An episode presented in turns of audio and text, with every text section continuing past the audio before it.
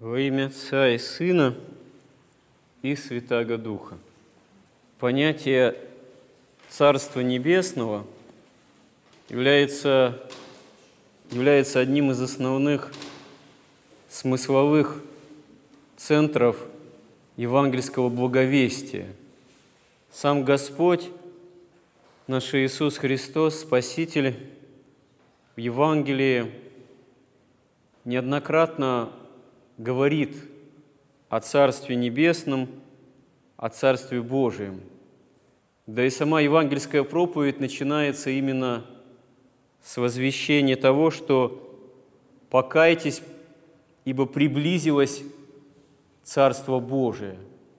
Приблизилось благодаря тому, что сам Бог становится человеком, благодаря тому, что таким образом небеса преклоняются к земле – и человек, который к тому времени уже не одно тысячелетие, еще начиная с Адама и Евы, был поражен грехом и смертью, и связан, можно сказать, вот этой греховной немощью и смертностью, человек этот, оказывается, вновь обретает возможность стяжать Царство Небесное, войти в полноту жизни вечной в общении с Богом.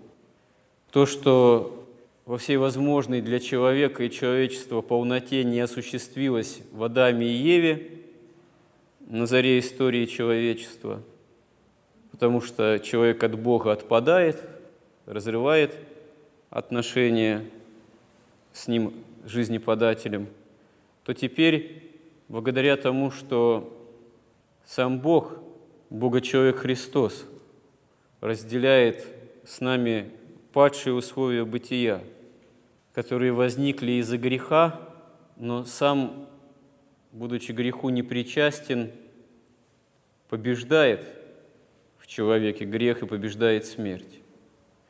И поэтому Христос свидетельствует о Царстве Божием – о Царстве Небесном, можно сказать, на основании того, что ради этого он полагает свою душу, на основании собственного креста, собственной Голгофы.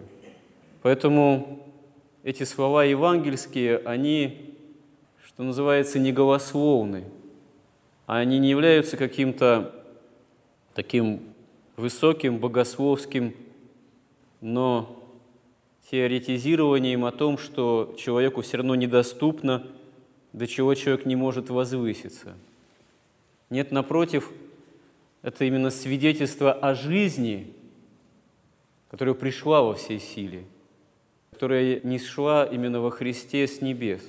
И человеку, человечеству Нужно только употребить усилия веры покаяния, чтобы свою жизнь устроить, свою земную жизнь, казалось бы, вот эту временную, тленную, проходящую, устроить так, чтобы эта жизнь стала началом уже жизни вечной, то есть Царства Небесного, Царства Божьего. И недаром Христос в Евангелии говорит, что Царство Небесное, Царство Божие внутри вас созидается – это Христос говорит, обращаясь к своим ученикам прежде всего. И недаром Христос говорит, фактически уже обращаясь к фарисеям, книжникам, законникам, тому, кому и был верен закон, Моисеев, закон, основанный на единобожие, который должен был послужить спасению для всех народов, потому что Христос – приходит в среде израильского народа, избирая Матерь Божию, от которой воспринимает человеческую природу именно нашего ради спасения. И ради этого и дан закон был, чтобы это наконец осуществилось. Но фарисеи, законники и слушающие их, в общем-то, большинство израильского народа не могут воспринять то, что Царство Божие не от мира сего. Недаром Христос говорит им, что Царство Мое не от мира сего. Не могут, потому что они ожидают Царства Небесного, Царства Божьего с соблюдением. Хотя Христос говорит своим ученикам, что не придет Царство Божие с соблюдением, когда они его об этом спрашивают. Когда же ты устроишь Царство Израиля? Потому что ожидают Царства земного – воцарение земного ожидают Мессии. Да, они любят Христа, да, они являются Его учениками. Да, они прозревают в Нем самого Бога, Спасителя. Но даже до момента вознесения Господа, уже будучи свидетелями Его воскресения, они все еще питают некие надежды, иллюзии, что Царство Израиля, Царство Божие, истинное Царство Израиля осуществится сейчас здесь, на земле, потому что они тоже являются детьми своего народа, ученики Христа. И им нелегко расстаться вот с этими земными чаяниями о судьбе Израиля. А чаяния Израиля, они были именно, к сожалению, к беде Израиля самого, слишком связаны с земной историей – связаны с надеждой на то, что Мессия будет все-таки земным царем. Да, да, и Сыном Божиим, и избранным Богом, Сыном человеческим, как Христос и о себе тоже говорит, потому что Он и Сын Божий, и истинный Сын человеческий, потому что Он совершенный человек, одновременно с тем, что Он и совершенный Бог в одном лице Бога человеческом. Но чаяния Израиля о Сыне Человеческом оказываются слишком привязаны именно к чаянию о земном воцарении самого Израиля, о победе над другими народами, подчинившимися, или которые будут подчинены этому Царству Божьему на земле. И здесь Израиль совершает очень серьезную ошибку – Почему Господу было не устроить и воцарение Израиля, столь им ожидаемое? Да просто потому, что это не было бы истинным Царством Божьим, которое не от мира сего. И в Евангелии, далеко не в одной притче, мы видим, что Господь указывает на то, что Царство Божие, оно должно в человеке, в человечестве внутренне вызреть, оно должно в человеке, в человечестве сформироваться. Человек должен стать внутренне пригоден для Царства Небесного, должен научиться общению с Богом, исцелиться в этом общении от греха, потому что иначе никакое царство не прочно. И мы видим, что множество земных царств, оно давно кануло в лету и стало достоянием учебников истории или других трудов историков. Потому что вне общения с Богом, вне святости возможной в этом общении, вне исцеления от греха, нету ничего прочного, пригодного для вечности.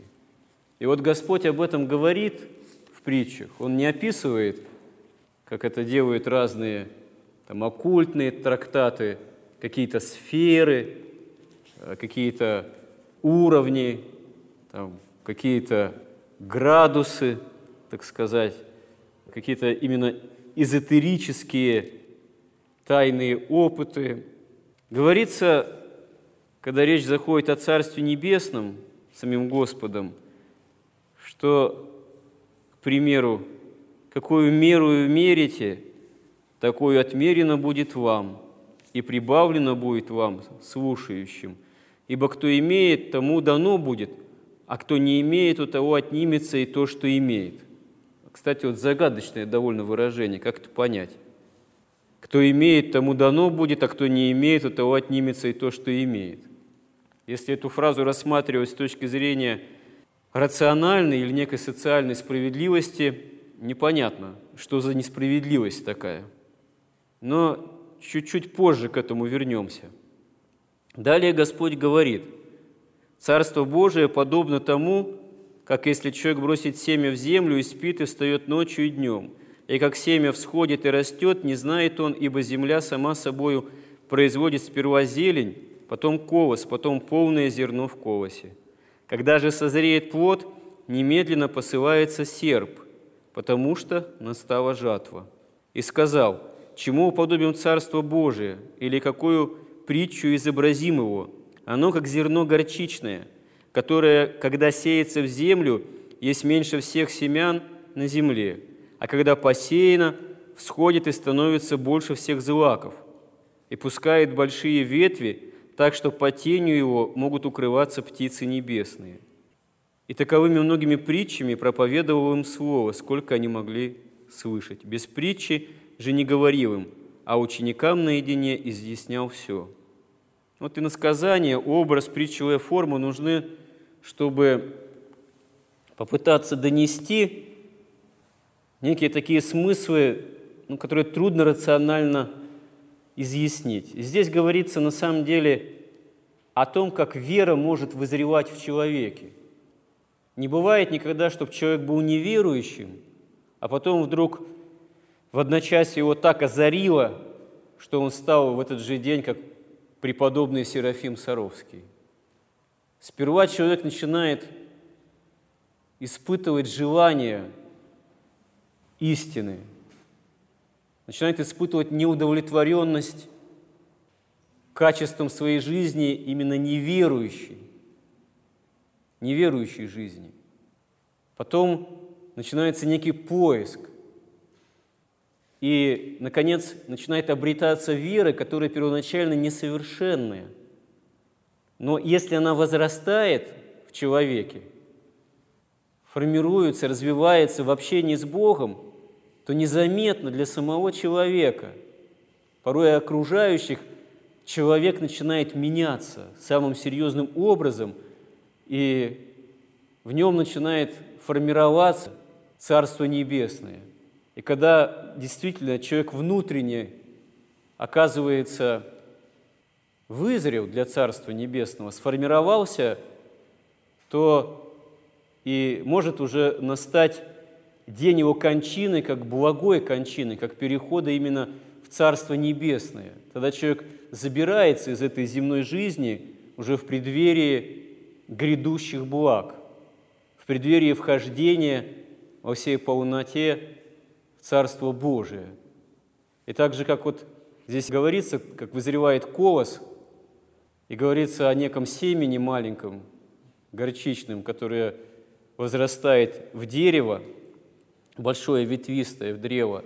Святые отцы говорили, что это образ тоже возрастания в человеке веры, и птицы небесные, о которых говорится, что они укрываются в ветвях этого древа, это есть дары Святого Духа, как говорят святые отцы.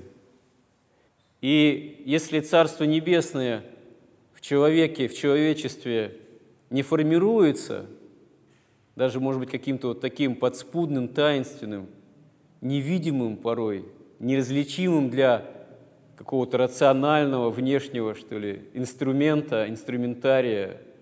Нет такого прибора, чтобы взять измерить уровень благодати или уровень веры в человеке.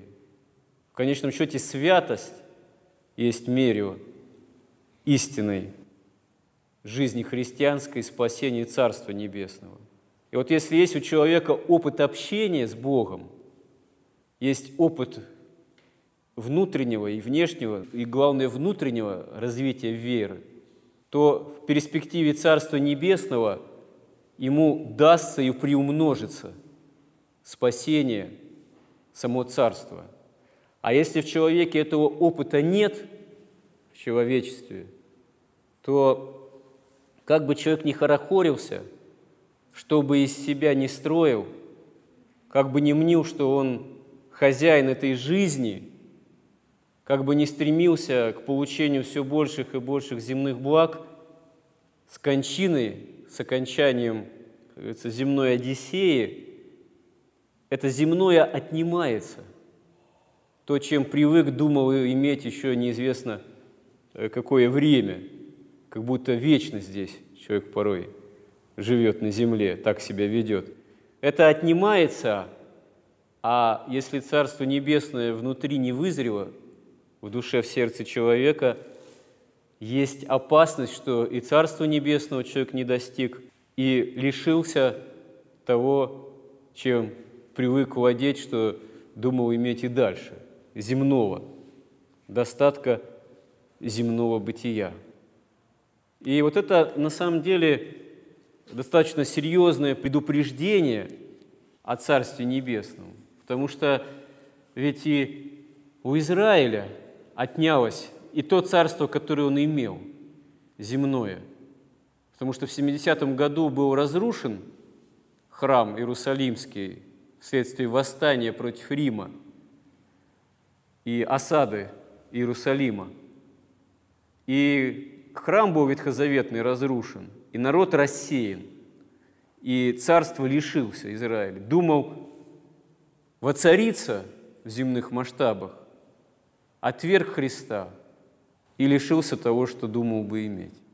Но Евангелие, Новый Завет, свидетельство апостольское озабочено больше не судьбами земными иного царства, в том числе израильского. Хотя Израиль, как земное царство, тоже были дороги, тоже был дорог апостолам, как истинным сынам своего народа, но царства земные проходят с шумом, и это апостолы тоже прекрасно понимали. А главной заботой апостолов, помимо возвещения проповеди о Христе воскресшем, потом было состояние тех церквей, современных им, среди тех народов, которых они обратили, утвердили вере во Христа воскресшего. И апостолам приходилось быть свидетелями нестроений в тех родных, можно сказать, для них общинах. Вот как обращается апостол Павел к Коринфянам и говорит – Ибо я опасаюсь, чтобы мне по пришествии моем не найти вас такими, какими не желаю, так же, чтобы и вам не найти меня таким, каким не желаете, чтобы не найти у вас раздоров, зависти, гнева, ссор, клевет, ябед, гордости, беспорядков, чтобы опять, когда приду, не уничижил меня у вас Бог мой, и чтобы не оплакивать мне многих, которые согрешили прежде и не покаялись в нечистоте, блудодеянии и непотребстве, какое делали. То есть не язычников в данном случае обличает здесь апостол, а тех христиан, которые вроде как и были обращены ко Христу, но почему-то продолжили в какой-то момент, вернулись к языческому образу жизни, к греху, к той или иной нечистоте. И это для апостолов, конечно же, было нетерпимо. Почему Господь и обличает вот эти те или иные нестроения, можно сказать, своего рода безобразия, которые, о которых они узнали, что они вдруг проявили себя церковных общинах, в том числе вот у христиан в Коринфе. И понятно, что такого рода устроение жизни, которое вдруг, если можно найти в каком-либо церковном сообществе, оно противоречит самому главному – Царству Небесному. А стремление к Царству Небесному, оно бывает неизбежно боримо грехами и страстями самого человека, который не становится еще по факту крещения свят уже механически, автоматически. Действительно, для этого нужно вере развиться – вызреть, сформироваться в борьбе с грехом, в борьбе часто внутри самого человека. И вот Евангелие и Новый Завет нам об этом свидетельствует. То есть э, человек в каждом поколении, в каждую эпоху он остается человеком. И иногда в наше время так модно кивать, что ну вот апостолы, они все были святые, а мы там такие вот немощные – ну вот тогда при апостолах, вот она церковь, вот она действительно была вот такая, а сейчас, ну, конечно, это была эпоха большего видимого горения, великих чудес, потому что язычники целыми народами обращались. Но мы видим, что и борьба духовная, и искушения, и грехи, и страсти, они были тогда же.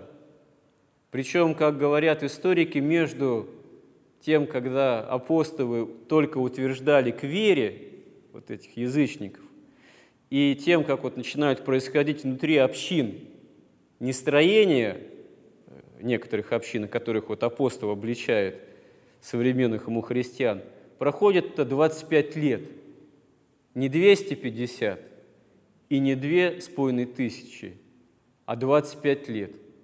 То есть э, испытание в вере, какой-то кризис веры внутри тех или иных церковных общин – они были уже тогда, в первом веке, спустя 25 лет после начала евангельской проповеди о Христе воскресшем. Поэтому нелепо думать, что 2000 лет назад вот она была настоящая христианская жизнь, а сейчас все чисто вот в силу такой хронологической отдаленности христиан, от тех времен христианская жизнь стала невозможной. Ничего подобного. Нам дан весь Христос, общение с Ним, а чаши Христовой здесь, в том храме, в котором мы вот собрались за евхаристическим общением, и во Христе нет ни тени перемены. И две тысячи лет назад были разные люди, и более серьезные веры, и более такой поверхностной, так сказать, менее глубокой. И тоже мы это видим и в деяниях святых апостолов это описывается, и в посланиях. То есть Новый Завет Евангелия об этом тоже свидетельствует. Потому что выбор всегда остается, как жить за нами, за самим человеком. Будет ли в нас истинно формироваться Царство Небесное для жизни вечной? Или мы этой самой драгоценной возможностью, не дай Бог, пренебрежем? Это зависит от нашего, действительно, можно сказать, нравственного выбора. Аминь.